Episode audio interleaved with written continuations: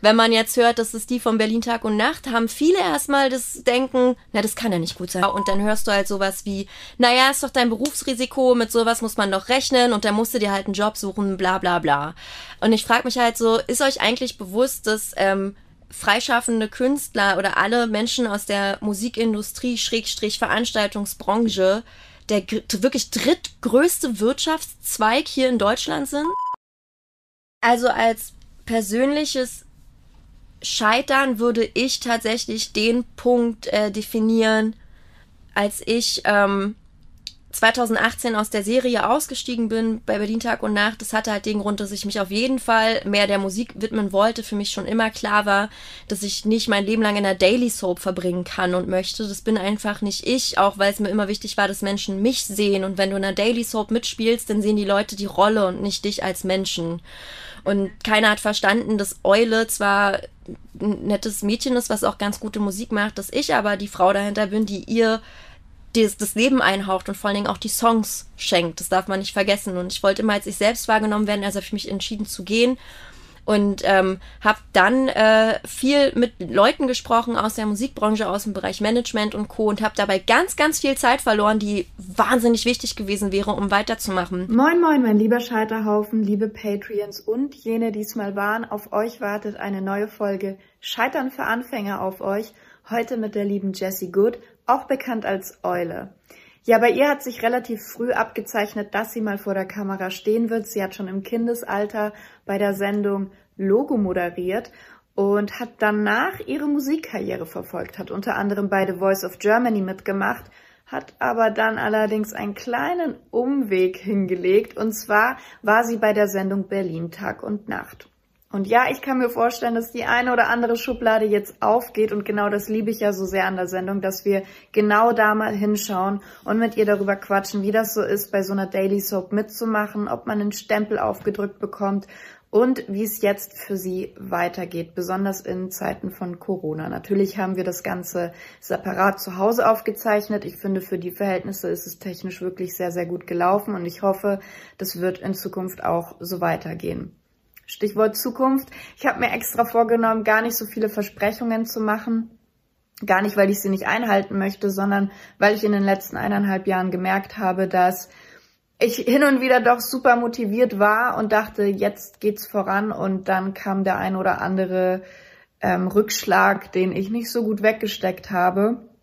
Daher möchte ich lieber Taten sprechen lassen, was nicht bedeutet, dass ich mir nicht äh, mehr oder weniger Mühe gebe. Ich werde wirklich alles dran setzen, damit ihr wieder regelmäßig Scheitern für Anfängerfolgen bekommt. Denn ähm, ich bin im Grunde mit meinen Schulden durch. 8000 Euro hat das Finanzamt im Laufe des letzten Jahres ähm, von meinem Gehalt eingezogen. Ich habe wieder einen Job begonnen. Ähm, 10.000 Euro habe ich währenddessen auch noch durch selbstständige Arbeit auf die Seite gelegt. Die liegen jetzt auf meinem Konto und werden hoffentlich bald auch dem Finanzamt überwiesen. Äh, warum dauert das so lange? Weil die Krankenkasse sich noch in einem Fall ein bisschen querstellt und ich für paar Wochen eventuell ins Krankenhaus muss. Ist aber überhaupt nichts Schlimmes. Aber auch unter anderem deswegen möchte ich ein bisschen vorsichtig sein mit meinen Aussagen, was Scheitern für Anfänger betrifft. Mhm. Denn ähm, in dem Fall ist es so durch Corona und so weiter, dass jeden Tag das Handy klingeln könnte und ich dann weg muss und ähm, ich möchte ehrlich mit euch sein. Ich habe schon angefragt, wie die Internetverbindung dort ist, weil ich würde es mir wahrscheinlich nicht mal nehmen lassen, dort die Folgen aufzunehmen. Aber wie gesagt, ähm, ich möchte vorsichtig mit solchen Aussagen momentan sein. Dennoch wollte ich mich bei euch bedanken, gerade bei denen, die ähm, immer noch Patreons sind. Ähm, ich weiß nicht, ob ihr die Folgen immer sehr intensiv gehört habt, aber ich habe es, glaube ich, schon einmal gesagt. Gerade wenn ich weiß, dass ich in einem Bereich äh, verkackt habe, traue ich mich da gar nicht mehr ran. Und ich habe mir lange überlegt, was kann ich euch und was kann ich den Leuten Gutes tun? Und das, um das alles wieder gut zu machen. Und sobald das Konto frei ist, weil ähm, wenn so ein Konto gepfändet wird, hat man nur 1100 Euro im Monat zur Verfügung, Miete und so weiter wird abgezogen, ähm, war auch meine Möglichkeit nicht so groß, jetzt irgendwelche Goodies sich einfallen zu lassen. Aber auch das hoffe ich, min also spätestens Ende Februar habe ich das geklärt und dann wartet auf jeden Fall auf euch eine Überraschung. Habt noch ein bisschen Geduld und nimmt es mir nicht übel. ähm, viele Leute sagen immer, sie wollen Leute im Internet sehen, die nicht perfekt sind, die ähm, nicht so Produktivitätsleute sind. Und leider Gottes definiere ich mich sehr über meine Arbeit und über meine Leistung, was dann auch dementsprechend dazu führt, dass ich mich nicht so gut fühle, wenn ich verkacke.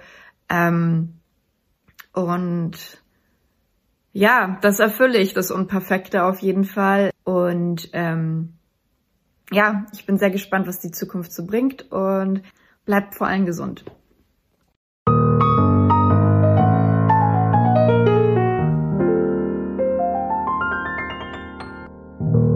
Diese Folge wird dir präsentiert von True Blue Tattoo. Auch wenn momentan die Tattoo-Studios noch nicht offen haben, kannst du dir jetzt schon mal Inspiration und vor allem einen Termin sichern. Auch im Onlineshop findest du das ein oder andere nice Design von Kata. Den Link findest du in der Infobox. Jessie, vielen, vielen Dank, dass du äh, Gast bei Scheitern für Anfänger bist. Ich war hin und weg, als ich vor allem deine Songs mir angehört habe, vor allem die Titel sofort gesehen habe, weil ich mir sofort dachte, oh mein Gott, das passt ja wie die Faust aufs Auge. Diese Wortspiele, steh auf, Mädchen, ähm, fall nach oben. Ähm, und du hast am Anfang, glaube ich, sinngemäß gesagt, äh, hör mal, da kann ich dir einiges erzählen. Und das sind meistens die, die besten Gespräche, ohne den Druck jetzt auf dich zu erhöhen. jetzt wollte ich dich als erstes fragen, ähm, du wirkst auf mich überhaupt nicht gescheitert oder so, ne? Gott sei Dank. Ähm, was, was assoziierst du denn mit dem Thema Scheitern oder warum hast du denn gesagt, so, boah, da kann ich echt äh, einiges erzählen? Ähm, also mit dem Thema Scheitern verbinde ich vor allem, dass man, ich sag mal, Träume und Ziele, die man sich setzt, nicht erreicht. Und ähm, oftmals wieder von vorn anfängt, vielleicht neue Wege suchen muss, vielleicht auch nochmal umdenken muss und äh, schaut, okay, jetzt klappt's vielleicht mit ähm, dem klassischen Sängerin werden auf dem üblichen Weg nicht, dann gucke ich da mal, wie ich es stattdessen anstelle und gehe den Weg über Schauspiel. So, das hat ja, das war ja meine Option. Das habe ich ja gewählt sozusagen, nachdem ich äh, mit 27 Jahren immer noch den Traum hatte, ich möchte gerne von meiner Musik leben, ich möchte gerne Menschen mit meinen Songs und meinen Texten erreichen und aber auch auf einem Level, dass ich eben davon leben und überleben kann, ohne jetzt ständig jeden Cent umdrehen zu müssen oder vielleicht noch Sozialhilfe beantragen zu müssen für nebenbei. Ja. Und weil du jetzt gerade dein Alter so betont hast, 27, war das dann ein Thema für dich? Hast du dir da äh, weil du hast ja auch bei The Voice of Germany mitgemacht, richtig? Und wie alt warst du da? Äh, 26. Okay. Und war das 2015? Jetzt müsste ich rechnen. man hört irgendwann auf zu rechnen, wie alt man war, ne? Ganz genau. ähm, war das denn für dich so ein Thema? Hast du dir gedacht, so, oh, jetzt bin ich schon in Anführungsstrichen so alt, ich muss jetzt langsam mal die Kurve kriegen? Naja, klar. Also ich hatte mit 25 hatte ich schon meine zweite äh, Berufsausbildung abgeschlossen und nochmal das Berufsfeld gewechselt in der Hoffnung, irgendwie da genug Zeit und Energie nebenbei für Musik aufbringen zu können. Und es ist halt so, gerade in der Musikbranche, äh, die Konkurrenz schläft nicht und die Konkurrenz wird vor allen Dingen immer jünger. Es ist unfassbar. So Leute, die plötzlich durchstarten, sind teilweise erst 16 oder 17 Jahre alt. Und ähm, wenn man dann so Mitte 20 ist, hat man erstens das Gefühl, da nicht mehr mithalten zu können. Und zweitens denken tatsächlich auch viele Menschen aus der Musikindustrie so, die suchen sich nämlich total gerne so blutjunge Talente, weil die noch unerfahren sind und sich wahnsinnig gut formen lassen.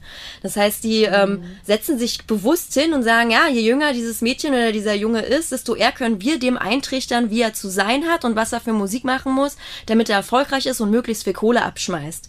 Wenn du jetzt eine erwachsene Frau hast, die da irgendwie schon ein bisschen Lebenserfahrung mit sich bringt ähm, und sagt, ich habe aber auch irgendwie eine Message, die ich raussenden möchte und mir liegt Wert daran, dass ich meine eigene Musik auch liebe und das alles so machen kann, wie ich es fühle, dann stellen sich ganz viele Leute quer und sagen, nee, es ist uns schon zu anstrengend, die hat ihren eigenen Kopf, das wollen wir nicht. Und das habe ich sehr, sehr oft erfahren. Also ich hätte mit wie alt war ich da? 20, glaube ich, habe ich einen sehr, sehr lukrativen Deal angeboten bekommen. Ich hätte aber Schlagermusik machen müssen. Den habe ich abgelehnt, so weil ich das mit ja. mir nicht vereinbaren konnte. Und es gab natürlich auch Tage und Monate, wo ich dachte, hättest du das nicht mal probiert, vielleicht hättest du ja noch mal ändern können irgendwann vielleicht. Und das ist schon irgendwie schon schon hart so. Ja, ja. Darf ich ganz kurz fragen, was hast du für Ausbildungen gemacht davor? Äh, ich bin Köchin und Einzelhandelskauffrau.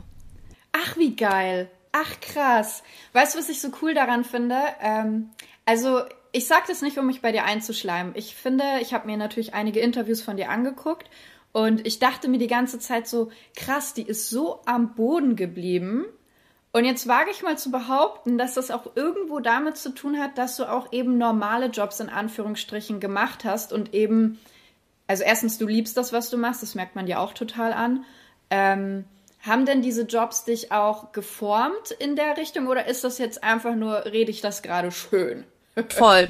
Also ähm, gerade so die, die Ausbildung als Köchin. Ich habe danach auch nicht mehr weiter in der Gastronomie gearbeitet. Also Gastro ist sauhart und Küche ist sauhart. Das ist mit mhm. einer der undankbarsten und schlecht bezahltesten Jobs mit den furchtbarsten Arbeitszeiten und einem Ton untereinander. Also das Küchenjargon hat's schon in sich.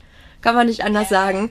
Und ähm, das ist so, ich, also ich habe da ziemlich früh lernen müssen, dass es heißt, sehr lange und sehr hart zu arbeiten, um überhaupt ein bisschen Geld zu verdienen. Und habe deswegen sowas dann auch ganz anders gewertschätzt. Es hat ewig gedauert, bis ich irgendwie in der Lage war, mal eine eigene Wohnung zu bezahlen, wirklich.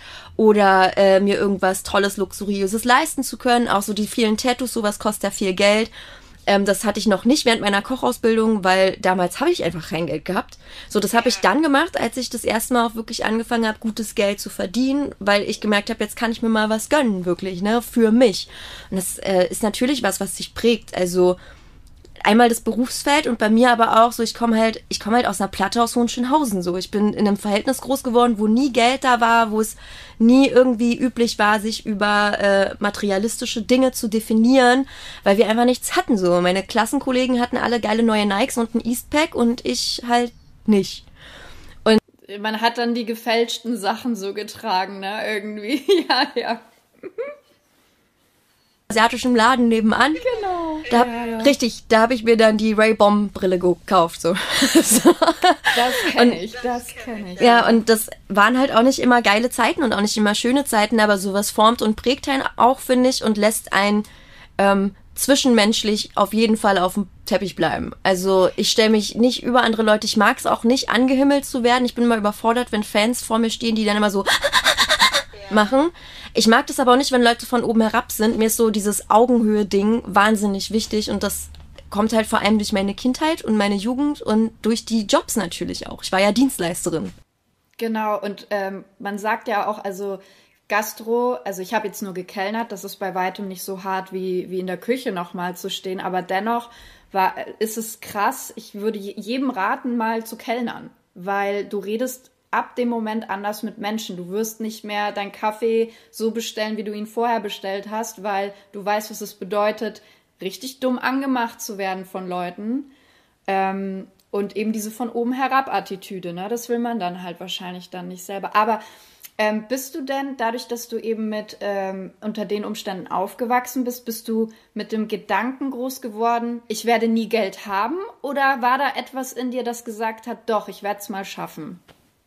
Das ist eine krass gute Frage. Das, weil dieses Geldthema hat ja für mich jetzt nicht den, die Riesenrolle gespielt bei dem äh, Gedanken, ich werde Sängerin, ich werde Musikerin, Künstlerin. Da habe ich ja gar nicht in erster Linie ans Geld gedacht. Also ich war nie so, dass ich gesagt habe, ich werde mal reich oder ich werde mal berühmt. Das war für mich nie erstrebenswert. Ich wollte irgendwie davon leben, ja, was, was ich mache, was ich schaffe und zwar äh, mit, mit vollster Leidenschaft und so, so einem Gefühl von Glück, jetzt darf ich mich ausleben, ne? Ganz viele machen ja irgendwie einen Job und sind damit eigentlich nicht so happy, machen das aber, weil sie damit eben genug Geld verdienen.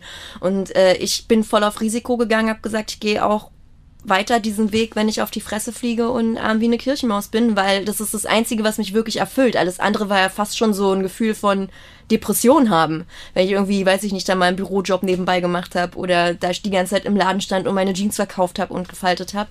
Es hat mich nicht erfüllt so. Finanziell war es aber nie so, dass ich gesagt habe, oder ich habe mir nie eingeredet, ähm, du wirst nie was haben. Ich habe mir aber auch nie eingeredet, ich werde mal reich. Also es war irgendwie so kein Thema für mich, da übers Geld nachzudenken. Ja, weil ich habe mich nämlich ganz oft gefragt, ob also, weil dieses, wenn jemand ständig sagt, wir haben kein Geld, wir haben kein Geld, was man ja oft von den Eltern dann hört.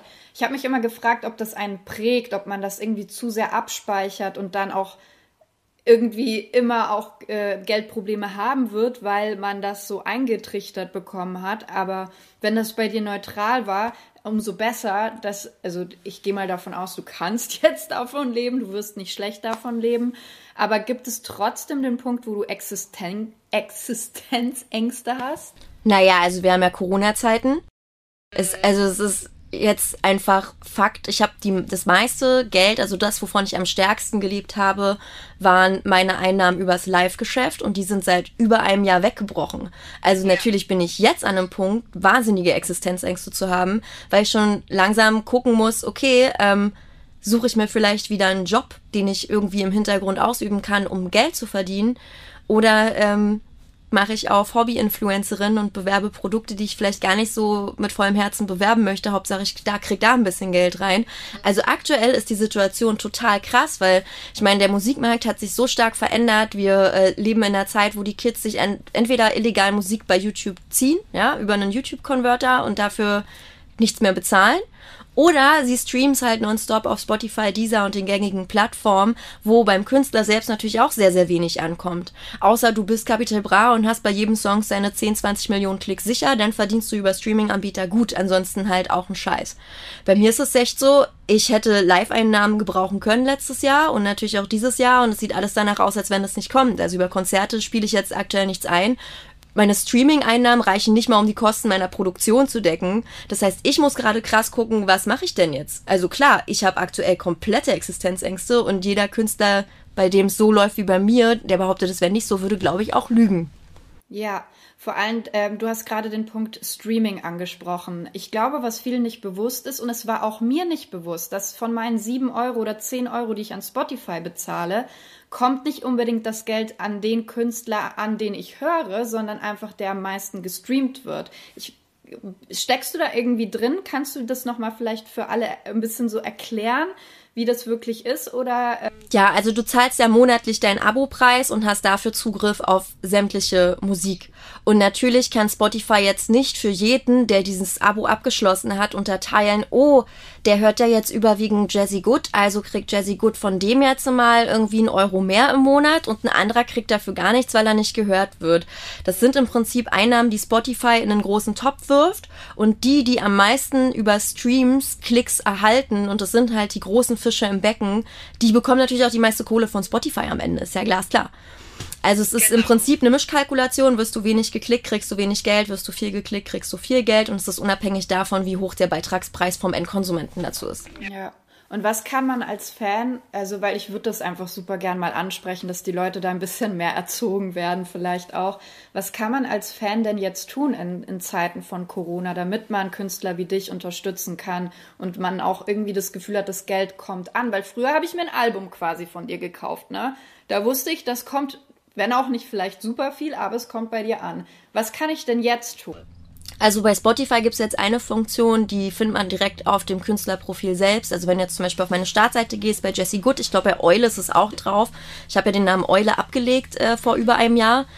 Aber ich glaube, es ist auf beiden Plattformen zu finden. Äh, da gibt es diese Donate-Funktion. Das heißt, du kannst, wenn der Künstler das eingerichtet hat, äh, den Künstler direkt mit einer Spende unterstützen über PayPal Me.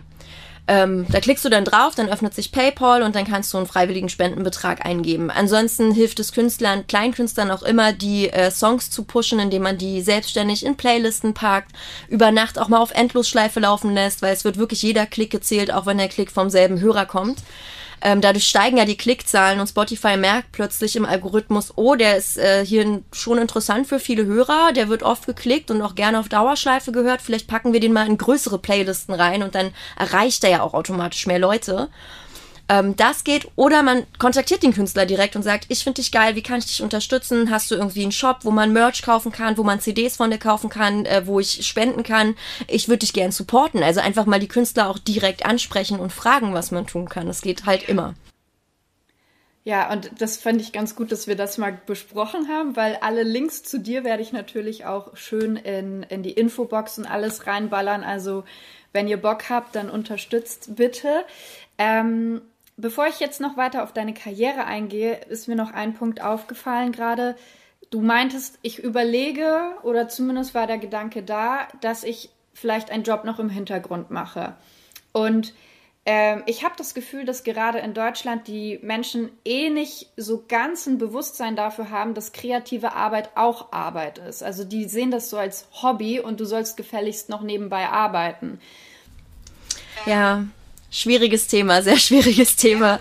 Also gerade jetzt zu Corona habe ich das ganz krass mitbekommen, auch von Leuten, die ich von früher noch kannte, so aus der Schulzeit und aus Freundeskreisen, mit denen man jetzt nicht mehr so eng in Kontakt ist, weil die teilweise auch weggezogen sind und so.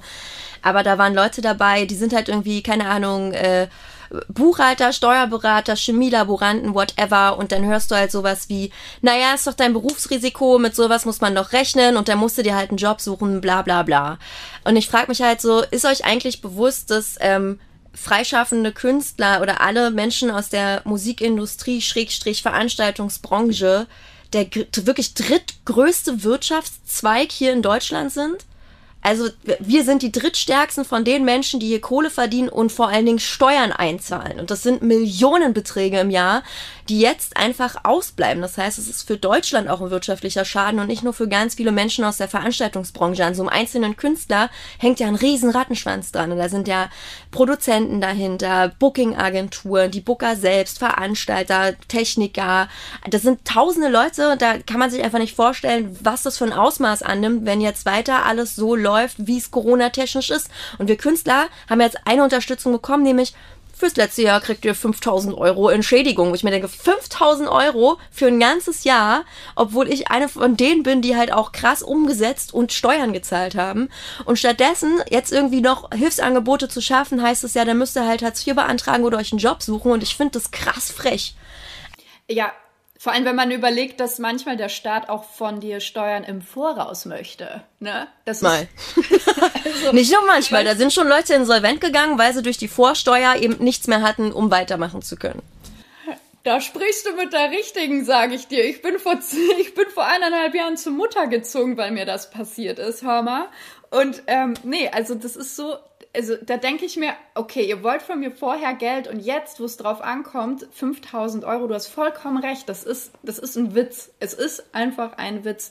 Jetzt frage ich mich aber, wie kann man dieses Bewusstsein, du hast es schon mega geil gemacht, weil du hast direkt mit Zahlen geantwortet. Da kriegst du die Deutschen. Aber woran liegt es denn, dass niemand checkt, dass das ein verdammter Beruf ist und man nicht einfach so, also dir traue ich jetzt schon zu, dass du sagst, es hat nichts mit Stolz zu tun, einen anderen Job zu machen, aber du hast es doch gerade schon gesagt, man wird krank auch. Also das ist, wie erklärt man das? Das kann man, das kann man, glaube ich, nur nachvollziehen, wenn man selber irgendwie künstlerisch aktiv ist oder durch und durch Künstler, Künstlerin ist. Ähm, ja. Dass man, ich habe ja, ist ja nicht so, als hätte ich es nicht probiert. Ich meine, ich habe meine Schule gemacht, ich habe zwei Berufsausbildungen gemacht, ich habe wahnsinnig viel gearbeitet als, als, als junge Frau. Ich habe eine Ausbildung gemacht und parallel noch drei Jobs, die ich irgendwo nachts in Diskotheken an einer Bar gemacht habe. Oder ich war so eine Partypromoterin, die dann in Diskos stand und da Mixery und Heineken und weiß ich nicht was äh, versucht hat, an die Leute zu bringen. Parallel irgendwie Party-Shooterin. Also ich habe, während ich tagsüber meine Ausbildung gemacht habe, bin ich nachts noch arbeiten gegangen, um genug Geld zu verdienen, um Muck Mucke machen zu können. Und immer mit dem Gedanken, ich, ich irgendwann schaffe ich es, Musik zu meinem Hauptberuf Beruf zu machen. Irgendwann muss ich das alles nicht mehr tun, aber ich bin bereit dafür zu arbeiten und zu kämpfen. Und wenn du diese, diesen Willen hast und diese Leidenschaft hast, dann verstehst du, glaube ich, auch erst, ähm, was das, was das für einen krassen Wert in deinem Leben hat. Das kann ein Mensch, der nicht so denkt und fühlt, einfach nicht nachempfinden. Da fehlt es dem dann vielleicht auch an der nötigen Empathie. Ich kann jetzt auch nicht darüber sprechen, wie es ist, Mutter zu sein oder so. Ja. Ich kann es nur mutmaßen oder eine Vermutung äußern, wie es dann in bestimmten Situationen ist. Aber wirklich wissen und fühlen tue ich das nicht, weil ich es nicht bin. Und so ist ja. es halt auch als Künstlerin. Und die Leute sehen vor allem Musik, ja, vor allem Musik und aber auch so Sachen wie Serien und Filme als selbstverständliches Beiwerk, was für alle frei zugänglich ist und keinen Wert mehr hat. Früher musste ich meine Mutti fragen, hast du mal 5 D-Mark? Ich möchte mir gerne CD kaufen. Hat sie gesagt, oh, schon wieder 5 Mark, kannst du nicht warten, bis dein Album kommt, dann machen wir einmal mit 30 Mark und so. Hm. Also, ich hatte damals noch das Gefühl, das hat einen Wert, das muss man kaufen, das muss man bezahlen. Ich habe nicht verstanden, warum, aber ich habe verstanden, es gibt einen Wert dahinter. Das ist jetzt einfach nicht mehr so. Durch unsere, du kannst überall online alles kostenlos irgendwie hören und machen und tun. Und deswegen verstehen die Menschen das auch nicht. Die sind doch happy, wenn es doch alles für low gibt und man gar nichts mehr bezahlen muss. Ist doch auch bequem, ne?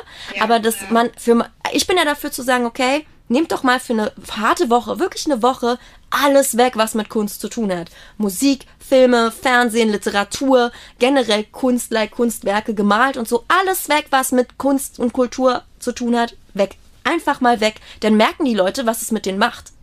Ja, wenn du morgens nicht mehr das Radio anmachen kannst, wenn du abends nicht nebenbei deine Serie dudeln kannst oder in deine Lieblingssongs hören kannst, wenn es dir gerade mal scheiße geht. Das muss den Leuten irgendwie wieder bewusst werden und die dahin zu führen in unserer heutigen Gesellschaft ist wahnsinnig schwer. Ich habe auch keinen Lösungsweg dafür.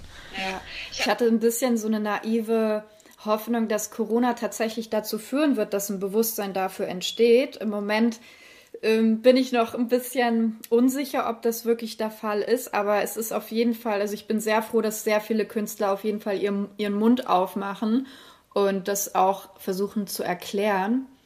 Äh, Stichwort Serie. Du hast gerade schon von einem kleinen Umweg gesprochen, ähm, und zwar warst du ja bei Berlin Tag und Nacht. Und ähm, ich weiß von äh, einigen Schauspielern, die in Dailies äh, spielen, dass der Ruf immer total, also dass die, dass die manchmal nicht so als Schauspieler gesehen werden. Die Ironie dabei ist, dass man aber täglich dreht und das in einem enormen Ausmaß. Ähm, und da muss man wirklich abrufbereit sein. So, hast du einen Stempel irgendwie aufgedrückt bekommen durch diese Serie? Hast du da Schiss vorgehabt? Äh, voll. Also ich kann beide Fragen mit Ja beantworten. Ich habe mir lange überlegt, ob ich das mache, als das Angebot kam. Die haben mich aber The Voice of Germany gesehen und fanden mich spannend. Und ich fand generell das Thema Fernsehen und Schauspiel auch immer spannend und war in verschiedenen äh, Karteien äh, sozusagen eh schon registriert, auch bei Filmpool. Und das haben die gesehen, dass ich irgendwann mal bei einem Casting oder mich online da registriert habe und haben mich dann kontaktiert, als sie mich bei The Voice gesehen haben. Und ähm, ich habe super lange überlegt, ob ich das machen soll. Erstmal, weil ich das Format nicht wirklich kannte und das, was ich dann online gesehen habe, nicht so geil fand. Weil mhm. das halt alles so ein bisschen Reality-Billow wirkte, muss ich jetzt ganz ja. böse sagen, ne? Die haben ja das Drehkonzept, während ich angefangen habe, da zu drehen, plötzlich geändert und sind äh, in eine Richtung gegangen, die man von gute Zeiten, schlechte Zeiten kennt. Heißt, äh, die Szenen aus verschiedenen Perspektiven gedreht und zusammengeschnitten, so dass es ein bisschen hochwertiger wurde. Das mochten die Fans aber nicht, weil die fanden diesen alten Charme, hier läuft eine Kamera der Szenerie hinterher, irgendwie total geil. Mhm, so alle Abschlussklasse, das habe ich früher auch immer geguckt, ja. Mhm. Das habe ich auch gesehen tatsächlich und ich war mir auch nie sicher, ob das echt oder gespielt ist, weil ich auch noch zu genau. jung war, als das lief, ne? Ja. Und bei Berlin Tag und Nacht war es dann also genau der Eindruck, den ich äh, bekommen habe. Ah, das ist so ein bisschen wie Abschlussklasse, das ist so ein bisschen Reality, ist jetzt schwierig für mich. Und ich war, wie gesagt, schon 27 und ähm, habe echt überlegt, was ist denn, wenn du jetzt voll den bösen Stempel aufgedrückt bekommst und dich überhaupt niemand mehr ernst nimmt, wenn du da Musik machen möchtest? Und da war ich so richtig hin und her gerissen. Auf der einen Seite hatte ich Bock auf Fernsehen, ich hatte Bock auf Schauspielen, weil das auch was Kreatives ist, was mir unfassbar viel Spaß macht. Und auf der anderen Seite war für mich aber klar, ich bin Musikerin und wenn du jetzt einen Exklusivvertrag mit einem Fernsehsender eingehst, wirst du auch dort eingeschränkt. Und streng genommen gibt es die Verträge, die sagen, du darfst nichts machen, was deine Karriere weiterhin fördert, außer wir genehmigen es dir so. Und bei mir war es halt so, ich habe gleich reinschreiben lassen, musikalisch dürft ihr mich nicht blocken, so. Da Ach, geil. Ähm, weil mir klar war, sonst dürfen die mir verbieten, Musik zu machen und Musik zu veröffentlichen. Also da habe ich dann noch in den Vertragsverhandlungen lange rumdiskutiert und irgendwie ging es auch lange um meine Rolle, was soll ich spielen? Und dann hat sich der Sender ja irgendwann dafür entschieden, spiel doch bitte direkt eine Sängerin. Und da dachte ich mir so, okay, cool, dann kann ich mich von vornherein in der Serie als Sängerin präsentieren und auf meinen Social Media Profilen mache ich auch straight meinen Fokus auf meine Musik und Gesang. Und da dachte, das wird schon alles, ist schon alles okay.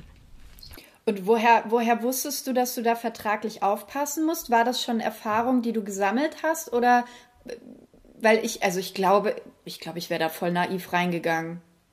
Ja, viele. Ich habe tatsächlich aber schon die ein oder anderen Verträge gekannt. Natürlich vor allen Dingen auch den von The Voice of Germany. Ist ja auch noch Fernsehproduktion, wo man immer denkt, das ist alles äh, genauso, wie es beim Zuschauer ankommt. Da passiert hintenrum so viel, äh, was mhm. der Zuschauer nicht sehen und wissen kann und was vorher aber auch vertraglich geregelt ist, damit man schön die Klappe hält als Talent, ne? Ist klar. Ja, klar. Und da hatte ich, ich hatte ja auch vorher schon kleinere Plattenverträge gehabt. Also was Vertragsgeschichten anging, habe ich schon irgendwie gut reinschnuppern können. Habe auch viel Erfahrungen mit meinen Bands Fanzeiten gesammelt und so.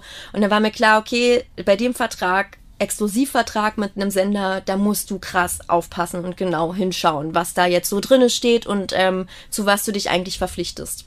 Ja, dann muss ich aber trotzdem noch mal so einfach mal für mich nachfragen. Ich hatte zum Beispiel auch Angst, dass ich dann als Diva gelte und das passiert mir relativ oft und ich habe das Gefühl, dass wir Frauen da äh, ein bisschen mehr Probleme mit haben, dass ähm, wenn wir unser Maul aufmachen und sagen, nee, so nicht, dass das immer so ein bisschen anders behandelt wird wie bei einem Mann. Der Mann ist der große Macker und der Boss und wir sind dann schwierig.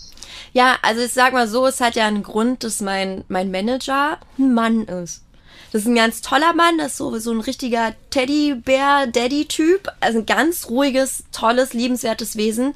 Aber wenn irgendjemand mich verarschen will oder mir blöd kommt, dann wird der auch zum Wolf so, ne? Dann haut er auf den Tisch und kann richtig böse und der wird dann halt auch auf eine ganz andere Art und Weise ernst genommen. Wenn ich auf den Tisch schaue und ausraste und zwar zu Recht, weil es einfach unverschämt ist, was man mir da anbietet oder in was man mich da reinknebeln will, dann äh, werde ich belächelt und als äh, irgendwie hochnäsige Furie oder so dargestellt, da man mich nicht ernst nimmt. So. Und das ist tatsächlich natürlich, natürlich total das Problem und das im 21. Jahrhundert, was natürlich ein bisschen peinlich ist. Absolut. Ey, mich macht das, für mich triggert es halt auch so, weißt du, das ist dann, ich bin dann wahrscheinlich sogar noch empfindlicher in gewissen Situationen, weil ich dann immer wieder so zurückversetzt werde in so Zeiten, wo ich, also ich werde ja jetzt auch nicht ernst genommen, so gefühlt zumindest so. Und, und das macht mich so ja, verbissen schon fast. Also ich werde, ich merke, dass ich immer mehr, aber auch immer mehr, das finde ich eigentlich eine geile Entwicklung, immer mehr auch äh, so eine Scheiß drauf Attitüde bekomme, weißt du? Ja, ja, voll. Bei mir ist es so, dass ich vor allen Dingen, obwohl ich gar nicht immer diese diese Feminismuskeule schwingen will und jetzt auch nicht die krasse Emanze schlechthin bin, habe ich gemerkt, dass ich durch alles das, was ich erfahren habe in der Branche, in der ich tätig bin, und wo es einfach als Frau noch viel, viel härter ist als als Mann. Also sitzen in den Chefetagen von Radiosendern, von Labels, von, äh, von, von Sendern, wo es sich um Musik dreht. In der Chefetage sitzen immer Männer, die meinen zu wissen, was Frauen sehen und hören wollen. Deswegen besteht der deutsche Popmarkt auch zu 80 Prozent aus Männern. Ja, weil das sind ja die Frauen, die wollen natürlich nur männliche Musiker sehen und hören. Die brauchen keine starken weiblichen Vorbilder. Nein, die wollen nur die Männer sehen. Und wenn ein Mann in der Chefetage das sagt, dann ist das doch so. Eigentlich will ich diese Feminismuskeule nicht immer schwingen, aber was ich mir angewöhnt habe, ist krass Girls zu supporten. Ich folge überwiegend Frauen, ich supporte und pushe überwiegend Musik von Frauen. Nicht, weil ich denke, alle Männer sind scheiße, sondern weil ich mich jedes Mal freue, wenn ich irgendwie Frauen sehe, die Bock auf das Business haben, sich trauen da richtig hart kämpfen und arbeiten. Und da gibt's einige, die immer noch viel zu wenig Gehör finden, so. Und das ist halt eigentlich traurig so, weißt du, warum brauchen wir Feminismus? Weil es immer noch Leute gibt, die applaudieren, wenn ein Mann mal für ein Jahr in Elternzeit geht.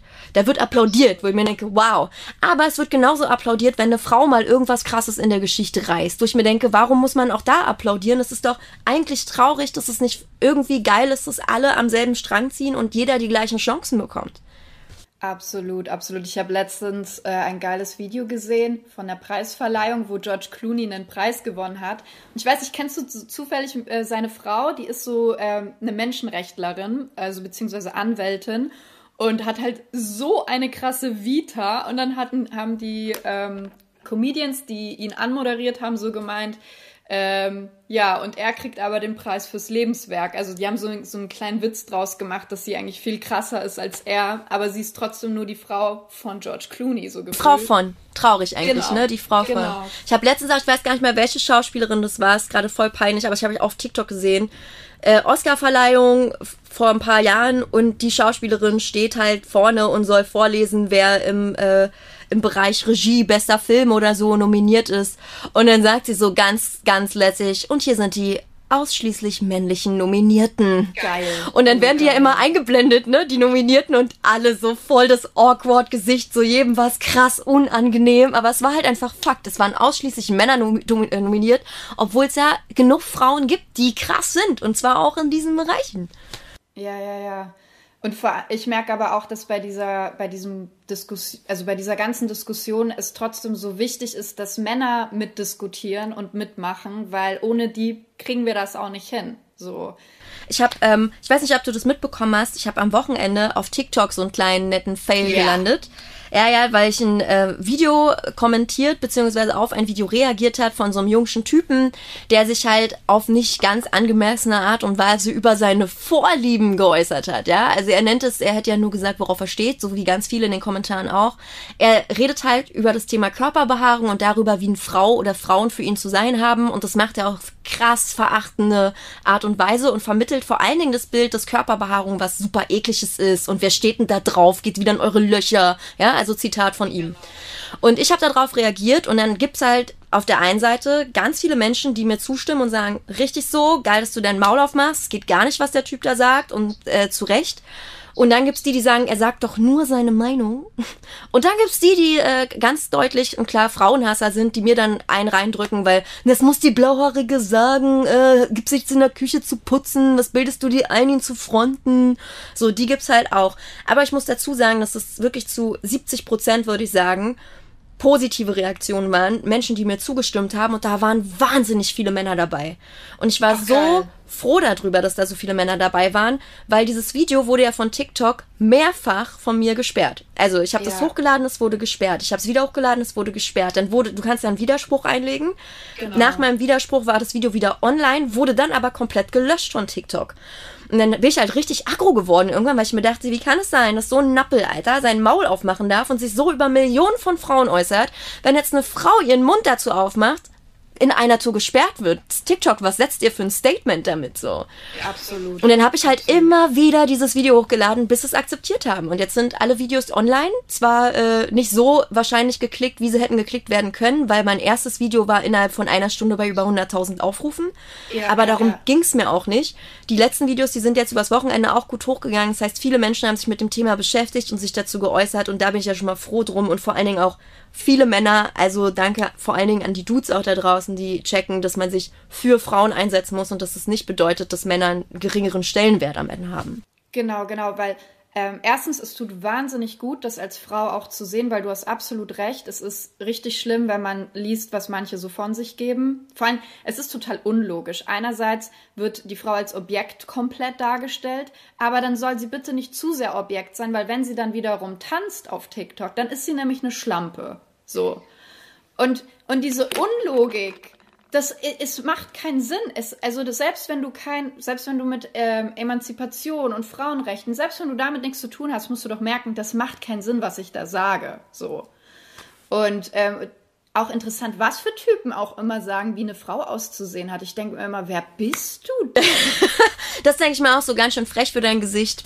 Passiert ja, ne? ganz schön viel Meinung Absolut. für so wenig Ahnung. Hey, naja, egal, aber da war, es gab auch so ein paar Leute in den Kommentaren, die auch so, so abgegangen sind wie, ja, wenn man sagt, worauf es steht, dann ist das, äh, das ist scheiße und da kommen gleich alle und machen hier einen auf Fronten und so. Aber wenn Frauen sagen, was sie bei Typen wollen, ist es okay, dann werden sie gefeiert. Ich denke so, nein, hat niemand gesagt und auch das ist nicht okay. Ich feiere und like auch keine Videos von Frauen, die sich hinstellen und sagen, also ein Mann, der unter 1,80 ist und keinen Bart und keine Muskeln hat, ist für mich kein Mann. Hasse nee. ich, kann ich auch nicht haben. Geht für mich nicht klar, ist für mich genau die gleiche Schublade. Aber genau ja. die kleinen Gnome melden sich dann natürlich im Netz und behaupten plötzlich, wir Frauen dürften immer alles sagen und Männer sagen ja nie was dagegen. Genau, das sieht man ja in unserer Gesellschaft, dass es genau so läuft. Ja, ja also, genau. aber andersrum ist immer alles okay. Nee, ist beides mhm. scheiße. Es ist aber auch interessant, dass das immer diese Standardargumentation ist. Du sagst etwas, was dir als Frau missfällt und dann sagt der Mann, also das krasseste Beispiel ist ja immer, wenn man über Frauen, also über Gewalt an Frauen spricht und dann kommt safe immer ein Mann, der sagt. Aber es gibt auch Frauen, ja, die gewalttätig werden gegenüber Männern. Und boah, ey, ohne Scheiß, ich werde dann gewalttätig. Ich, werd, ich bin an dem Punkt, wo ich sage, hey, langsam bin ich so weit, dass ich um mich schlagen werde, wenn ich das noch einmal höre, weil das ist so, das ist so verletzend auch sowas zu sagen, wenn du gerade über dieses Thema sprichst, weil ich, also warum fühlt sich der Mann denn angegriffen? Ich sage ja nicht, dass er jemanden schlägt, weißt du? Ja, das ist halt das Ding und das, man muss halt auch irgendwie, egal welches Geschlecht du hast, verstehen, dass es, wenn du dir Statistiken anguckst, nun mal einfach Fakt ist, dass Frauen häufiger Opfer von Gewalt, sexuellen Übergriffen und häuslicher Gewalt werden als Männer. Das heißt nicht, ja. es gibt keine Männer, die nicht auch Opfer werden. Das heißt einfach nur, bei Frauen ist es prozentual deutlich mehr. Also nicht nur ein bisschen, es ist nicht so 55, 45, nein, es ist dann irgendwie 75, 25. Und ja, das wollen die halt nicht verstehen. Interessanter wird es dann, wenn man sieht, dass es jede dritte Frau betrifft. Ähm, und es komischerweise aber immer nur Opfer, das gibt es aber ist beim Rassismus genauso, es gibt immer nur Opfer und es gibt keine Täter. Und ich glaube, deswegen ist es so wichtig, die Männer in diese Diskussion mit einzubeziehen und, und mit denen zu quatschen und im besten Fall, dass sie auch diesen Part übernehmen und darüber sprechen, weil, naja, ohne die geht's halt nicht. Und also Gleichberechtigung, um das Thema abzuschließen, glaube ich, bringt Männern auch sehr viel. Absolut. Bin also. ich, bin, also, wo, wo sind die Nachteile in dem Moment, wo auch Frauen irgendwie krasse Jobs übernehmen können, mit äh, Entscheidungsebenen mit äh, betreten und da irgendwie mit im Team spielen, was ja eine Firma oder generell alle mit voranbringen soll. Wo ist der Nachteil? Ja, ja. So, aber jetzt wieder zum Thema Scheitern. Wir sind ein bisschen abgedriftet, aber es ist ja auch so ein wichtiges Thema und es liegt mir auch immer so am Herzen und es, es tut auch gut, andere Leute zu hören, die auch damit manchmal zu kämpfen haben, auch wenn es natürlich nicht so optimal ist. Ähm, genau. Ähm, boah, ja, richtig abgedriftet, tut mir leid. Ja, äh. ich bin genau so. Ich drifte dann auch mal komplett ab und ich glaube, über das Thema könnten wir nochmal zwei Stunden Podcast machen. Absolut. Ähm, gibt es denn für dich, das ist jetzt natürlich ein harter Clash, aber gibt es für dich eine Lektion, die du in letzter Zeit äh, gelernt hast, wo du sagst, boah, die hat gesessen? Puh, das, das ist wieder so eine schwere, aber gute Frage. Ähm, ja, man muss immer ein bisschen nachdenken. Ich erinnere mich dann meistens zwei Stunden später an etwas. Das ist oft so, dass man dann, vielleicht werde ich morgen wach und denke mal, warum hast denn du das jetzt nicht gesagt? Mhm. Ähm, also ich glaube, so eine richtig harte Lektion nicht. Aber natürlich ist gerade im letzten Jahr irgendwie deutlich geworden, wie, also nochmal mehr, mir war das eh schon immer bewusst, aber letztes Jahr umso krasser, wie kurzlebig bestimmte Dinge und Momente sind und wie sehr man das wertschätzen sollte. Also bei mir bezieht sich jetzt ja darauf, ähm, die Bühne und die Live-Konzerte waren ja nicht nur finanziell meine stärkste Einnahmequelle, sondern auch energetisch gesehen. Also die Musikbranche ist eigentlich zu 90 Prozent scheiße, sage ich ganz ehrlich. Es macht auch keinen Spaß, was man da alles mitbekommt und was man alles machen soll, um irgendwie voranzukommen und so. Es ist nicht cool, es ist wirklich sehr, sehr hart. Und 10 Prozent sind wirklich geil und das sind die Momente, wo man sich kreativ ausleben darf, zum Beispiel im Studio, wenn man am Songwriten ist oder am Recorden ist oder sich mit in die Produktion einmischt und da einfach gerade voll in seiner Welt ist. Und es sind vor allen Dingen die Live-Momente. Es sind die Momente mit den Fans. Du stehst auf einer Bühne und, also mir geht's zumindest so, ich kann ja nicht für alle sprechen. Ähm, du stehst auf der Bühne, du performst deine Songs, du merkst, was du in Menschen damit auslöst. Du kriegst ganz krass viel Energie vom Publikum zurück. Du kriegst das Feedback anschließend. Nicht immer Menschen, die sich trauen, dir gegenüber, weiß ich nicht, das jetzt zu sagen, aber die schreiben dir dann vielleicht eine Nachricht und sagen, krass, Alter, deine Ansprache auf dem und dem Konzert, das hat mich so bewegt und du hast mich da nochmal auf einen ganz neuen Lebensweg geführt mit. Also wirklich, du löst was in Menschen auf und dieser Energieaustausch war für mich immer ganz wichtiges Lebenselixier. Und das ist weggebrochen und ich habe mich noch so geärgert, weil mein letztes Konzert war am 21.12., glaube ich, 2019. Wahnsinnig schönes Konzert im Lido, wo ich mich offiziell von dem Namen Eule getrennt habe und äh, angekündigt habe, ich mache als Jessie Good weiter. Ich habe ganz viele neue Songs gespielt und es war so ein krasser Abend, aber die Arbeit bis zu diesem Abend, die Vorbereitungszeit waren so nervenaufreibend und bestanden überwiegend aus ganz viel Stress und auch Streit. Und ich konnte es gar nicht genießen. Und jetzt fing 2020 und auch 2021 damit an, dass es diese Momente gar nicht mehr gab. Und ich hätte mir gewünscht, dass ich das einfach mehr genossen hätte. Bei all dem Stress, der war, mich einfach gefreut hätte, dass ich das machen kann. Weil hätte ich gewusst, dass 2020 und 2021 jetzt so laufen, hätte ich das ganz anders nochmal für mich mitgenommen und wirklich ausgeschöpft, glaube ich. Und yeah. das fehlt mir jetzt natürlich irgendwie. Und das ist so meine Lektion, die ich gelernt habe. Sei froh und dankbar jeden Tag, dass du das überhaupt machen darfst, egal wie anstrengend und arschig das manchmal ist. Absolut. Ich bin ja so eine kleine Astromaus. Ich äh, glaube ja an so ein Shit. Und da heißt es auch, dass man ähm, dem Universum dankbar sein muss für das, was man hat, weil vor ein paar Jahren hast du dir das gewünscht, was du jetzt hast. Und trotzdem findet man immer wieder was, wo man vielleicht ein bisschen rummeckert oder nicht so happy mit ist oder so. Aber ich glaube, das ist ein guter Punkt, den du gerade mit deinem Konzert ansprichst. Ich glaube, es geht vielen Leuten so, dass die Momente, von denen man denkt, boah, da hätte ich äh, happy sein müssen oder da, das ist doch so ein toller Anlass, dass man dann oft meistens, das ist auch oft so, wenn man sein Ziel erreicht, dass es gar nicht sich so geil anfühlt. Also das Konzert hat sich sicherlich geil angefühlt, aber das drumherum ist halt Stress, ne? Ja, ja, das, das ist halt genau das Ding. Ich, ich saß irgendwie, äh, bevor der harte Lockdown kam, saß ich das letzte Mal beim Friseur und habe mir die Spitzen schneiden lassen und die Friseurin kannte mich noch nicht und hat dann so ein bisschen mit mir gequatscht und meinte, und wie ist für dich so? Ich sage, naja, Corona ist hart, weiß ich nicht, ist hart im Friseurladen. Witzig. So, nee. Schlechter Flachwitz. nee, hab halt gesagt, so, ja, ich bin Künstlerin, Musikerin, ich weiß halt auch nicht, wie es weitergehen soll, keine Ahnung. Und sie ähm, sagte dann, und es war ein bisschen unangenehm für mich, sie, schnitt mir gerade die Haare, ich saß vor ihr auf dem Stuhl und sie ließ sich darüber aus, wie sehr sie es abfuckt, dass alle Kosmetikläden und Co. schließen, aber sie im Friseursalon, sie muss hier arbeiten, ja, ihr Laden bleibt offen und sie muss arbeiten. Und ich dachte mir, du sprichst gerade mit jemandem, der quasi seit einem Jahr ein Berufsverbot hat und nicht nur Berufsverbot, oh. also finanziell, sondern auch Verbot, die Leidenschaft auszuüben. Ich darf mich ja nicht mal mit meinen Menschen treffen und mit denen zu Hause privat singen. Nee, auch da gibt's dann direkt einen Shitstorm und so. Das heißt, auf oh. allen Ebenen bin ich gerade geblockt und darf nicht und du beschwerst dich darüber, dass du darfst, dass du musst. Also es hat krass viel äh, ja, Aggression in mir ausgelöst. Da muss ich mich kurz mal beherrschen, dass ich nicht da in diesem Salon platze, weil ich es einfach so widerlich fand, solche Aussagen zu bringen, vor allen Dingen dann auch noch einer Person gegenüber, die gerne wollen würde, aber nicht kann. Und zwar seit oh sehr langer Gott. Zeit. Und also deren Empathie Existenz da null, abhängt, ne? Ja. Und das war so unangenehm.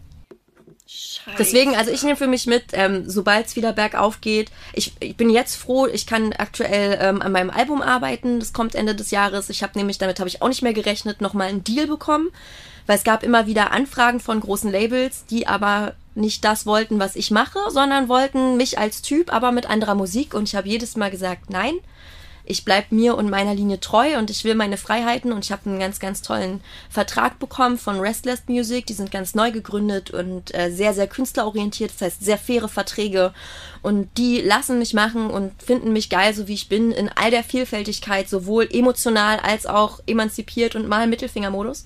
Ist ja einfach geil. so. Ich bin halt einfach alles. Ich bin nicht nur das oder das die feiern das und die supporten mich da und die haben gesagt, wir wollen ein Album mit dir machen und Albumdeals gibt's auch kaum noch, weil kein Label mehr daran glaubt, dass Alben zukünftig noch funktionieren. Und das Album kommt im Herbst, da kann ich gerade dran arbeiten, da bin ich wahnsinnig dankbar für. Das heißt, auch bis dahin kommt fast jeden Monat ein neuer Song, also alle sechs Wochen im Schnitt. Geil. Und dass ich das gerade machen kann, ähm, gibt mir so viel Mut auch und Kraft, nicht aufzugeben, ähm, auch wenn es gerade auf der anderen Ebene natürlich sehr, sehr hart ist, weil in dieser ganzen Vorbereitungszeit verdiene ich jetzt natürlich kein Geld. Also das Label bezahlt die Ausgaben zwar für die Produktion, aber mhm. im Prinzip ist es mein Geld, was ich anschließend wieder einspielen muss. Also Leute, wenn sowas rauskommt, kaufen. Ja, ich muss das Geld ja wieder einspielen. Kauft die Musik. Genau.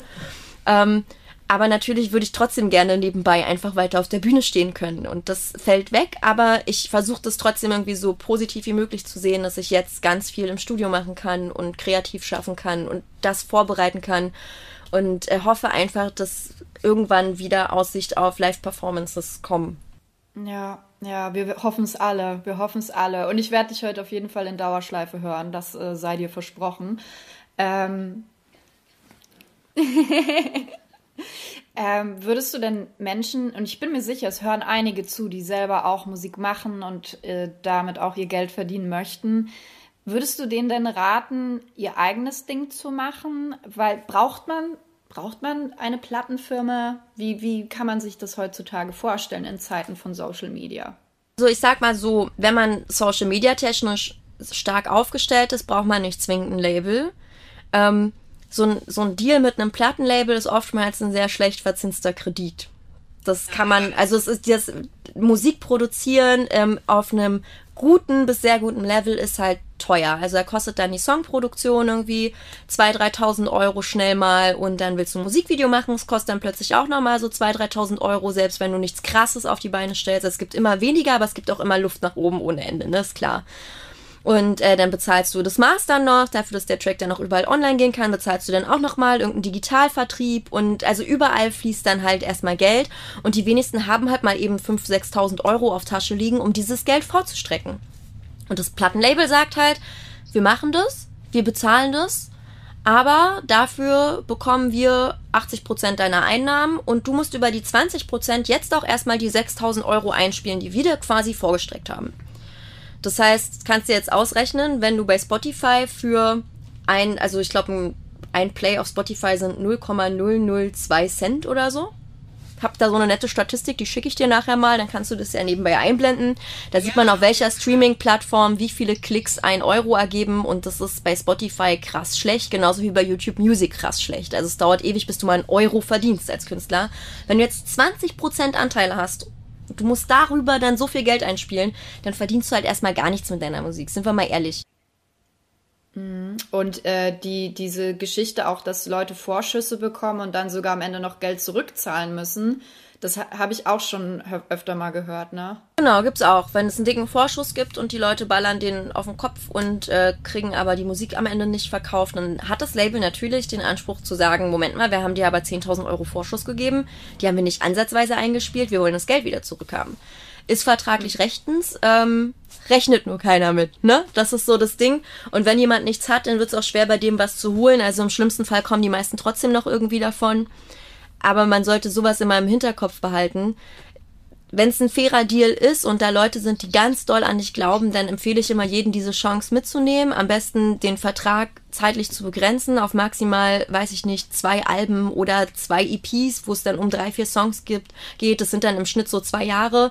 Begrenzt es erstmal, schaut, ob die Zusammenarbeit funktioniert und ähm, ja, bekommt erstmal ein Gefühl für die Branche, weil man kann nicht alles vorher wissen, ohne es ausprobiert zu haben. Wir, wir lernen alle im Laufe unserer Zeit und unseres Weges, das ist ganz normal und man fliegt auch mal auf die Fresse und unterschreibt Müll. Das heißt nicht, dass die Karriere damit vorbei ist, das heißt im Zweifelsfall nur, dass man irgendwann dasteht und sagt, das ist schon ganz schön ungerecht, zu was ich hier vertraglich verpflichtet wurde und wie viel, beziehungsweise wie wenig Geld ich bekommen habe.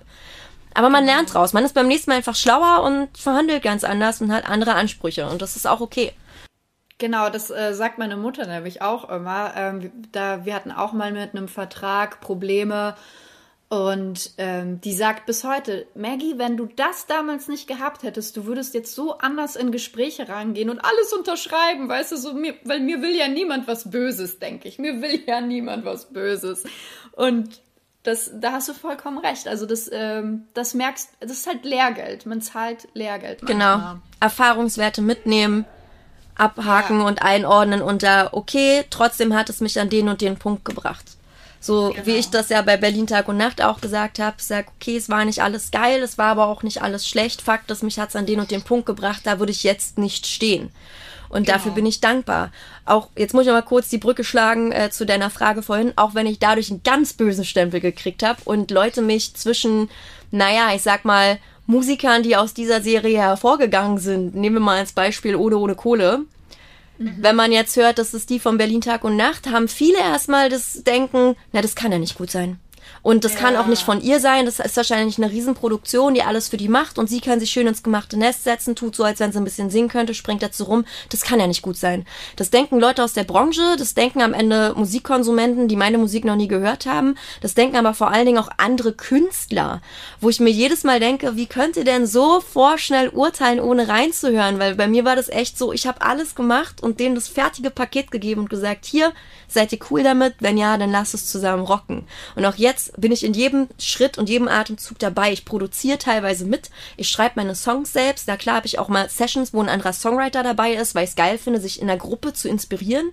Aber irgendwie, ich sitze ja nicht da mit zehn Leuten, die für mich einen Track schreiben. So, nee, es kommt alles aus meiner Feder. Sieht man auch immer schön am Ende der Musikvideos. Ich mache Regie in meinen Musikvideos. Ich mache die Konzepte. Ich mache das alles selbst. Und werde halt echt aggro, wenn Leute denken, ich krieg das alles geschenkt und würde nichts tun. Zumal ja auch diese Branche eigentlich es besser wissen müsste. Jeder von, jeder in dieser Branche weiß, dass man nicht mehr in Schubladen denken kann. Das geht gar nicht mehr. Also, und da, umso ärgerlicher. Aber irgendwie habe ich auch das Gefühl, also zumindest das, was ich bisher alles so von dir gesehen habe, dass man sehr schnell davon überzeugt ist, dass dem eben nicht so ist.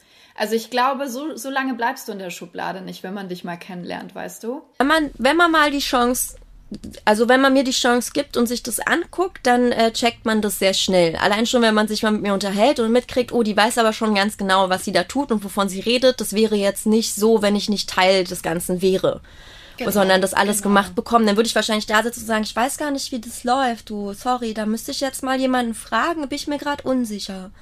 Nee, ich ja, weiß ja, wie das ja. läuft, weil ich selbst ganz lange gemacht habe äh, bis ich irgendwann an dem Punkt war, dass äh, jetzt ein ganz tolles Management um mich rum ist und ich ein Label wieder an meiner Seite habe, aber ich habe das lange Zeit alleine gemacht und zwar während Berlin Tag und Nacht. Da habe ich das alles mhm. alleine gemacht, ohne Management und Co. Das Plattenlabel hat sich quasi, es war ja RTL 2, das fertige Produkt genommen und für mich vermarktet und das hätte man auch noch besser machen können. Da habe ich mich auch ganz oft geärgert, aber am Ende freue ich mich, dass es so gut gelaufen ist, wie es für ein erstes Album nicht besser hätte laufen können, auch irgendwie. Ey, Platz 5, oder? ja, das war, das war ganz krass. Und das halt nur, weil wir die ganze Zeit über die Fernsehsendung erzählt haben und in den Werbepausen das Album umworben haben. Stell dir mal vor, die hätten jetzt dafür gesorgt, dass ich vielleicht auch mal in anderen Fernsehshows auftrete, so wie es Standard ist, so ZDF Morgenmagazin, Sat1 Frühstücksfernsehen, Fernsehgarten mhm. oder mal ein bisschen Radiopromo gemacht, um dafür zu sorgen, dass Songs auch mit ins Radio kommen und laufen. Das war halt ganz wenig der Fall, weil sich das Label natürlich darauf konzentriert hat, wir haben ja RTL 2, den Sender, und wir pumpen über den Sender an jeden raus, was geht. Also jeder, der RTL 2 guckt, kennt mich. Jeder, der mhm. sagt, RTL 2 ist nicht so meins, kennt mich wahrscheinlich nicht und hat nie die Chance bekommen, meine Musik zu hören oder sich einen Eindruck von mir zu machen. Was natürlich schade ist, trotzdem will ich nicht meckern, weil ich bin krass dankbar und froh, dass dieses Album so, so gestartet ist. Das ist absolut unüblich für ein Debütalbum, also ein Erstalbum und ein Newcomer. Und ich bin ganz, ganz krass dankbar dafür und hoffe natürlich, dass das zweite Album irgendwie in eine ähnliche Richtung geht. Wir werden nicht daran anknüpfen können, weil uns die Werbepower vom Fernsehsender fehlt. Aber ich hoffe natürlich, dass ganz viele Eule-Fans sagen, alter geil, jetzt drei Jahre her tatsächlich, äh, jetzt kommt endlich mal wieder was von ihr wir sind dabei und wir haben Bock, das zu hören und äh, ich da irgendwie dran anknüpfen kann, weil mir liegt ja irgendwie so viel am Herzen, mit meiner Mucke und meinen Texten auch Menschen zu inspirieren oder zu motivieren, ihr Leben nochmal zu überdenken und neue Wege einzuschlagen. Geil, geil. Wie wird das denn so stimmungsmäßig? Also du hattest ja schon viele Tracks, die ähm, sehr nachdenklich sind und auch eben mal so eine Seite von dir gezeigt haben, wo du gesagt hast, hey, mir ging es nicht immer gut, so, obwohl du eben so ein, so ein total positiver Mensch bist. Aber genau die Leute brauchen eben auch manchmal jemanden, also auch mal eine starke Schulter, ne? Ähm, in welche Richtung geht's jetzt? Also musikalisch finde ich, hört man schon krass, dass ich irgendwie, auch wenn das jetzt gar nicht so viele Jahre sind, dass ich erwachsener geworden bin. Ähm, ich produziere halt selber bei einigen Songs wirklich mit oder hab mitproduziert und ähm, man, man hört das auch raus. Die Soundwelt ist schon noch irgendwie Pop, aber deutlich urbaner. Also irgendwie bei manchen Sachen hat man vielleicht auch das Gefühl, es kommt irgendwie aus dem Hip-Hop oder Indie-Bereich oder so. Also es ist nicht mehr so dieses klassische cheesy, gute Laune Pop-Ding, sondern mhm. schon, schon melancholischer, urbaner, ein bisschen düstere Soundwelt. Und thematisch ist es angefangen von, ich verarbeite die Trennung aus meiner letzten Beziehung hinzu, mhm. äh, ich zeige mich sehr emanzipiert, weil es gibt zwei, drei Songs, wo ich mich ganz deutlich gegen eine ähm, gewisse Gruppe von Männern richte, sagen wir es mal so. Also nicht gegen Männer, aber gegen eine gewisse Gruppe von Männern, die wir heute auch schon thematisiert haben. Ähm, das kommt auch tatsächlich und dann kommen natürlich auch äh, Songs, die klar machen, ähm, wo, worauf es für einen selbst ankommen sollte, um überhaupt glücklich zu werden. Und das ist in der Regel nicht die Meinung der anderen. Da muss man ganz lange und tief in sich selbst reinhören. Das ist dann auch wieder so natürlich meine etwas nachdenkliche, äh, melancholische, aber auch appellierende Art und Weise, Songs zu schreiben. Also deshalb ist auch wieder auf dem Album mit drauf. Und weil du auch über Herzschmerz singst, ähm, bist du denn ein Mensch, kannst du gut alleine sein oder bist du so jemand, der immer in einer Beziehung ist?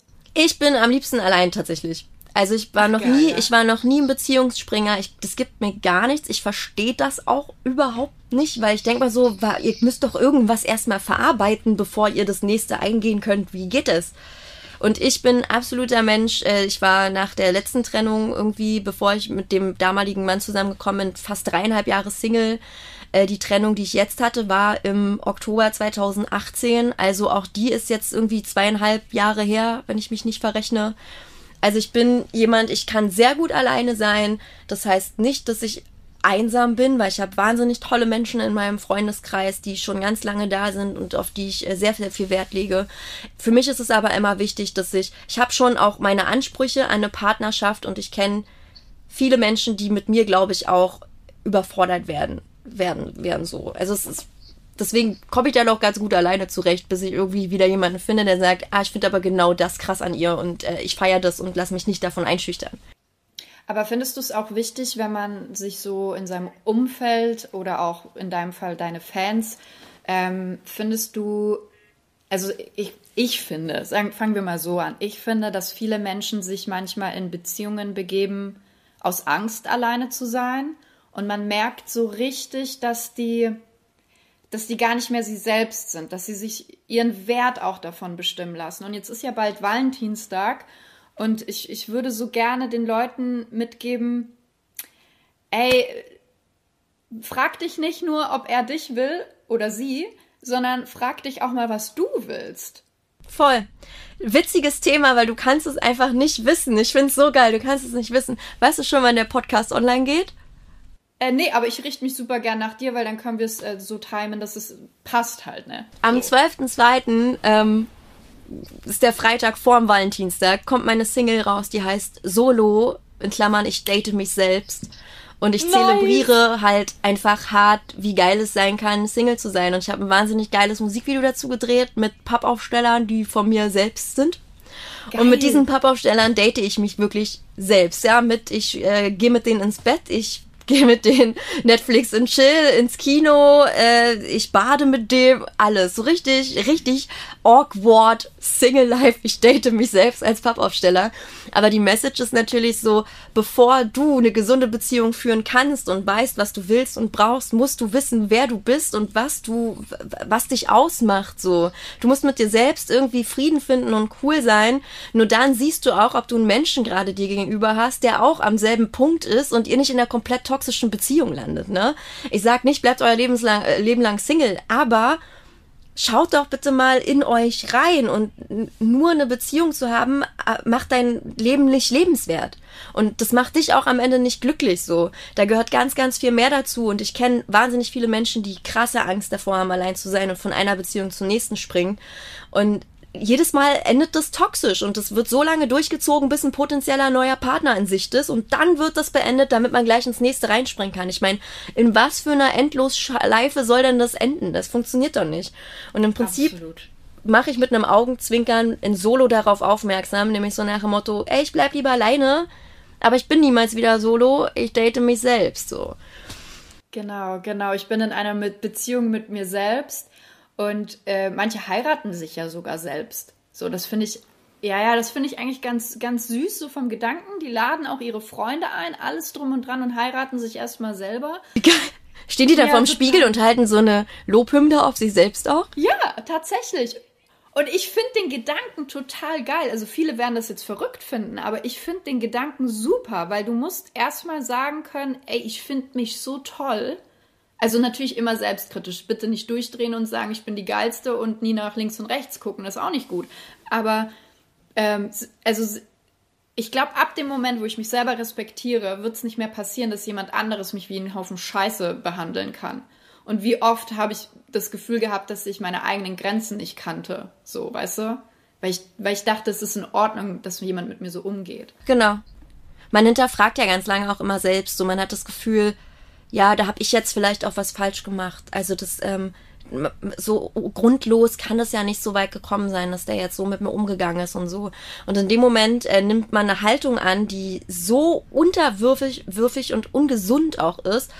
Das ist halt, da äh, kann ich jedem, der sowas erlebt, gerade oder erlebt hat, nur wünschen, dass er ganz, ganz schnell die Reißleine zieht und abhaut und wirklich erstmal rausfindet, wer er oder sie für sich alleine ist.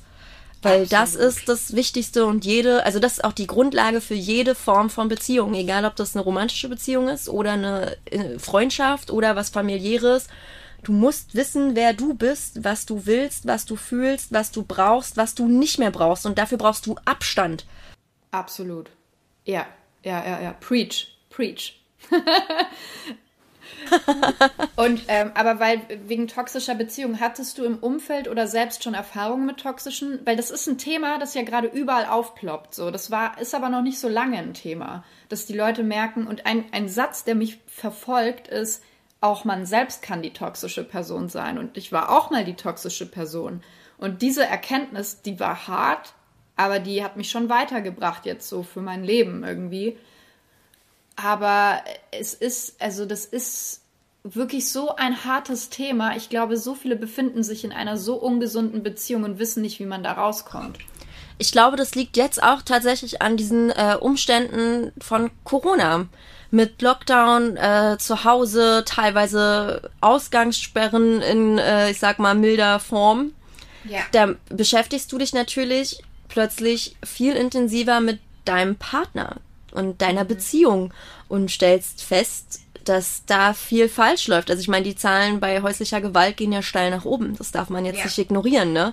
Und äh, vorher war es so, dass die Menschen wahnsinnig viele Möglichkeiten hatten, um sich abzulenken von dem, was zu Hause passiert ist. Die, also ich sag mal, locker die Hälfte würde ich jetzt schätzen. Ich habe da keine statistischen Zahlen drüber, müsste man auch raussuchen.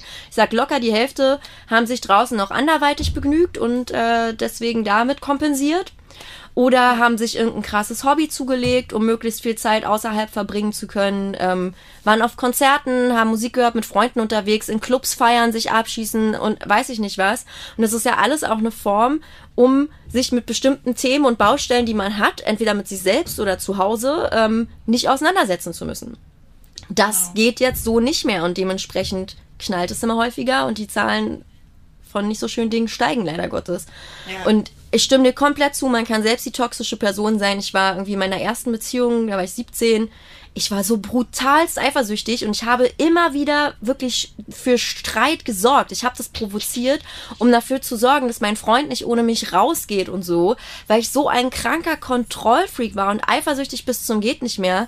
Und ich habe das nicht gecheckt. Ich dachte mal, nee, das kann doch nicht sein und wie kann er nur und mm, mm. teilweise völlig unbegründet an die Decke gegangen und nach der Beziehung war ich dann halt auch erstmal irgendwie drei Jahre Single und musste feststellen, dass ich schon scheiße war. Also, ja. aber es war gut. Es war tat weh, aber das war auch einfach gut und richtig und wichtig in meinem Lebenslauf, um jetzt auch bei mir anzukommen und, und zu wissen, wer ich bin und was damals der Trigger für mich war und der Auslöser war, warum sich das bei mir auch so extrem äh, gesteigert hat.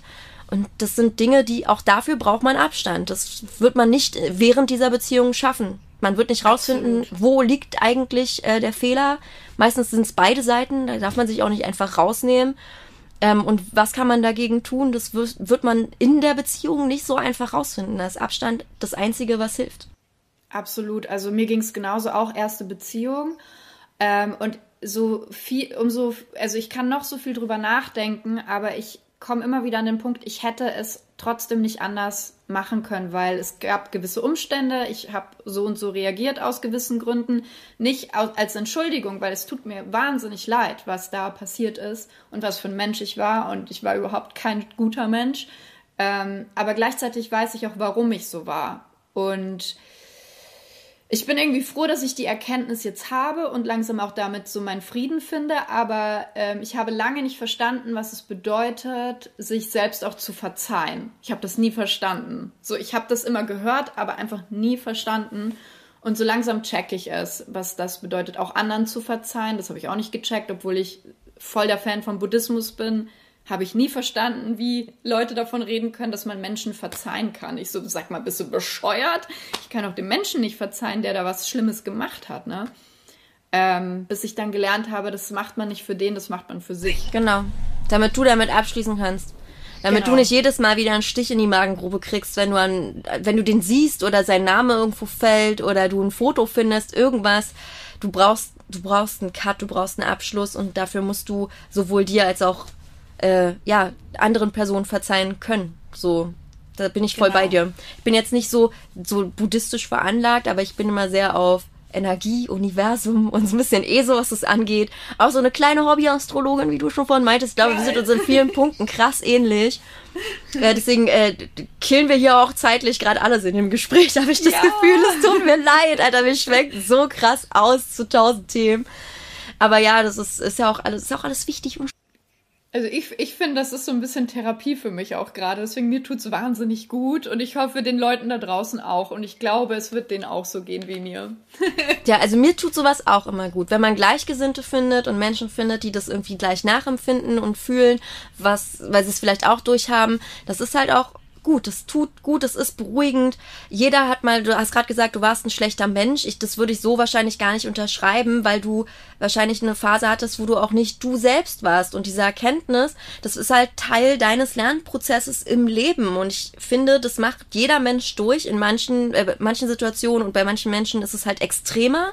Aber genau. ich, ich meine, ich treffe heute noch Menschen, die sagen, Gott, du hast dich voll verändert im Gegensatz zu damals, wo ich dann antworte, ja, wäre traurig, wenn nicht. Super. Also, Perfekt, das ist doch, ja. ja. es ist doch Teil deiner Entwicklung ähm, und Teil deiner deiner Selbstfindung auch irgendwie solche Phasen mitzumachen, Erkenntnisse zu kriegen über andere Menschen, aber eben auch vor allen Dingen über dich selbst. Das nennt man Reflexion, liebe Freunde. Und das ist so wichtig und das wird immer wieder im Leben passieren. Ich mache auch heute noch Fehler, ich mache auch heute noch Sachen, wo ich mir anschließend an den Kopf klatsche und denke, Mann, Jessica, du meinst es doch eigentlich besser.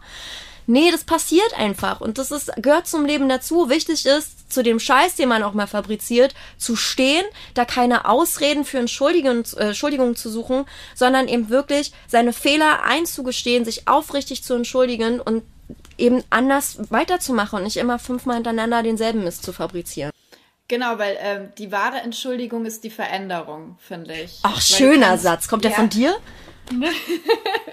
nee, ich glaube, ich habe das wieder irgendwo aufgeschnappt. Weißt du, ich gucke mir immer so Psychologiezeug an, auch auf TikTok ganz viel. Und wenn man da einmal diesen Algorithmus ja hat, dann kommt ja alles immer so aus diesem Themenfeld, das einen interessiert. Und äh bei mir sind es immer lustige Katzenvideos. Sagt einiges, oder? Ach, ich finde, ich finde, das macht in Zeiten wie diesen so glücklich, sich Tiervideos anzugucken. Ich kann das jedem nur empfehlen. Das ist wirklich wie eine Therapie. Voll. Ähm, pass auf, zum Abschluss. Äh, du hast gerade gesagt, Fehler sollte man halt nicht allzu oft wiederholen. Ich wiederhole sehr oft Fehler, trotz allem. Ähm, was war denn das letzte Mal, wann bist du denn das letzte Mal gescheitert? Also als persönliches Scheitern würde ich tatsächlich den Punkt äh, definieren, als ich ähm, 2018 aus der Serie ausgestiegen bin bei Berlin Tag und Nacht. Das hatte halt den Grund, dass ich mich auf jeden Fall mehr der Musik widmen wollte. Für mich schon immer klar war, dass ich nicht mein Leben lang in der Daily Soap verbringen kann und möchte. Das bin einfach nicht ich, auch weil es mir immer wichtig war, dass Menschen mich sehen. Und wenn du in der Daily Soap mitspielst, dann sehen die Leute die Rolle und nicht dich als Menschen. Und mhm. keiner hat verstanden, dass Eule zwar ein nettes Mädchen ist, was auch ganz gute Musik macht, dass ich aber die Frau dahinter bin, die ihr das, das Leben einhaucht und vor allen Dingen auch die Songs schenkt. Das darf man nicht vergessen. Und ich wollte immer als ich selbst wahrgenommen werden, also habe ich mich entschieden zu gehen und ähm, habe dann äh, viel mit Leuten gesprochen aus der Musikbranche, aus dem Bereich Management und Co. und habe dabei ganz, ganz viel Zeit verloren, die wahnsinnig wichtig gewesen wäre, um weiterzumachen.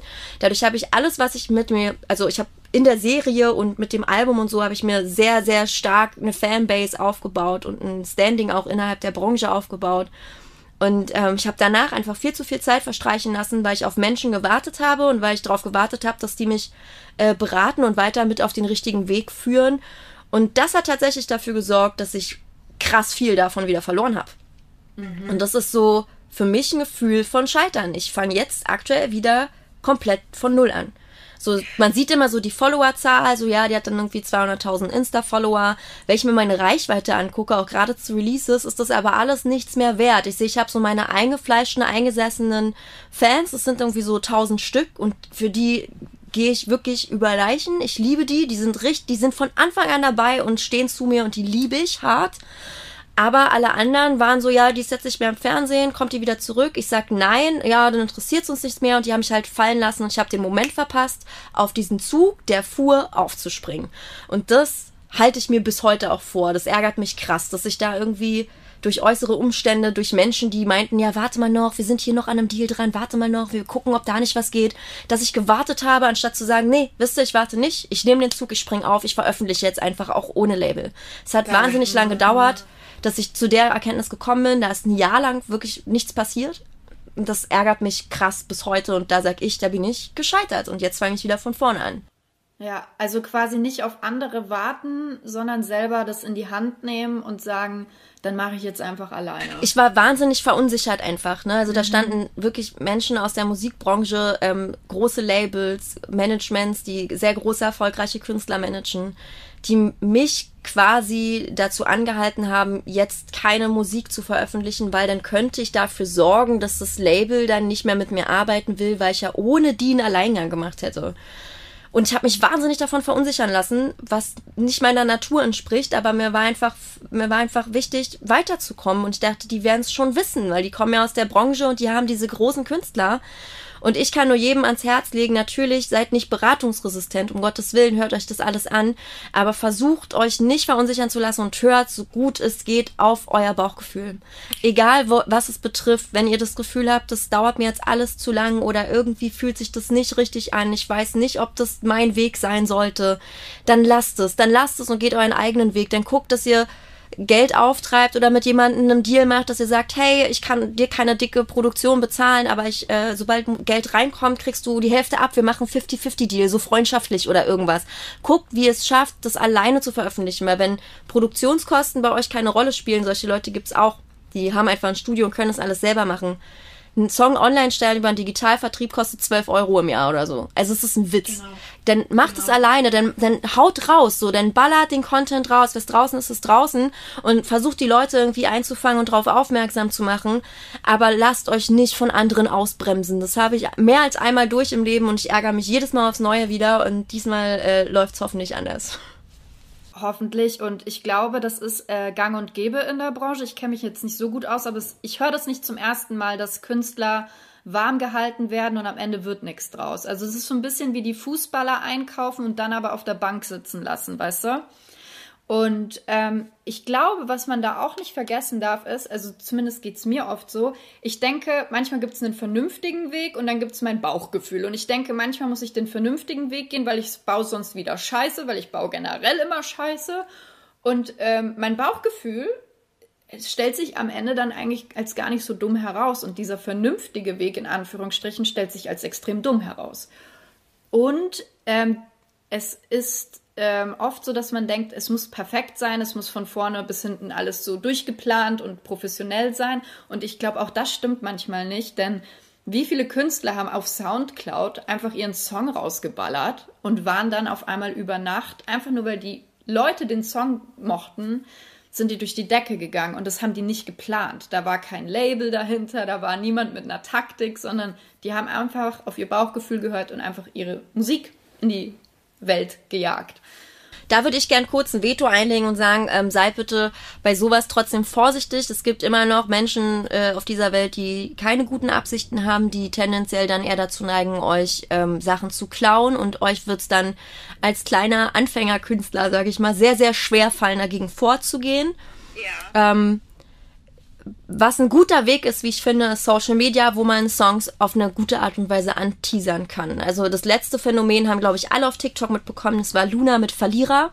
Die hat diesen Song einfach nur am Piano gespielt, gesagt, guck mal, habe ich gerade geschrieben.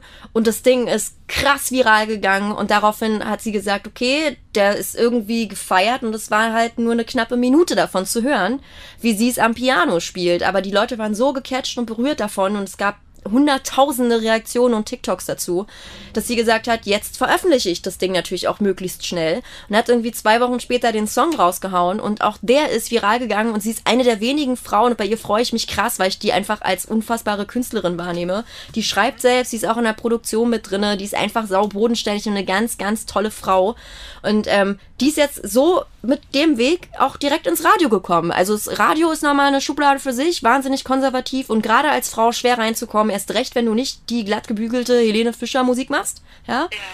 Äh, die ist einfach jetzt von gleich ins Radio gekommen und läuft irgendwie auf äh, Fritz und Jam und 1 Live oder wie sie nicht alle heißen, in einer Hot Rotation mehrfach am Tag und es ist so schwer. Und ich freue mich krass, dass es über den Weg bei ihr so geklappt hat und freue mich auf alles, was von ihr kommt, weil ich finde, solche Mädels und Frauen müssen gefördert aber wo, wo ist dann diese, dieser, also wo, wie, wie mache ich das als Künstler? Also die Angst, dass mir was geklaut wird, aber gleichzeitig der Druck, irgendwas muss raus. Also, also ich sag mal so, wenn du was über Soundcloud hochlädst, kann es auch relativ schnell gehen, dass die Leute sich das da illegal runterladen oder ziehen.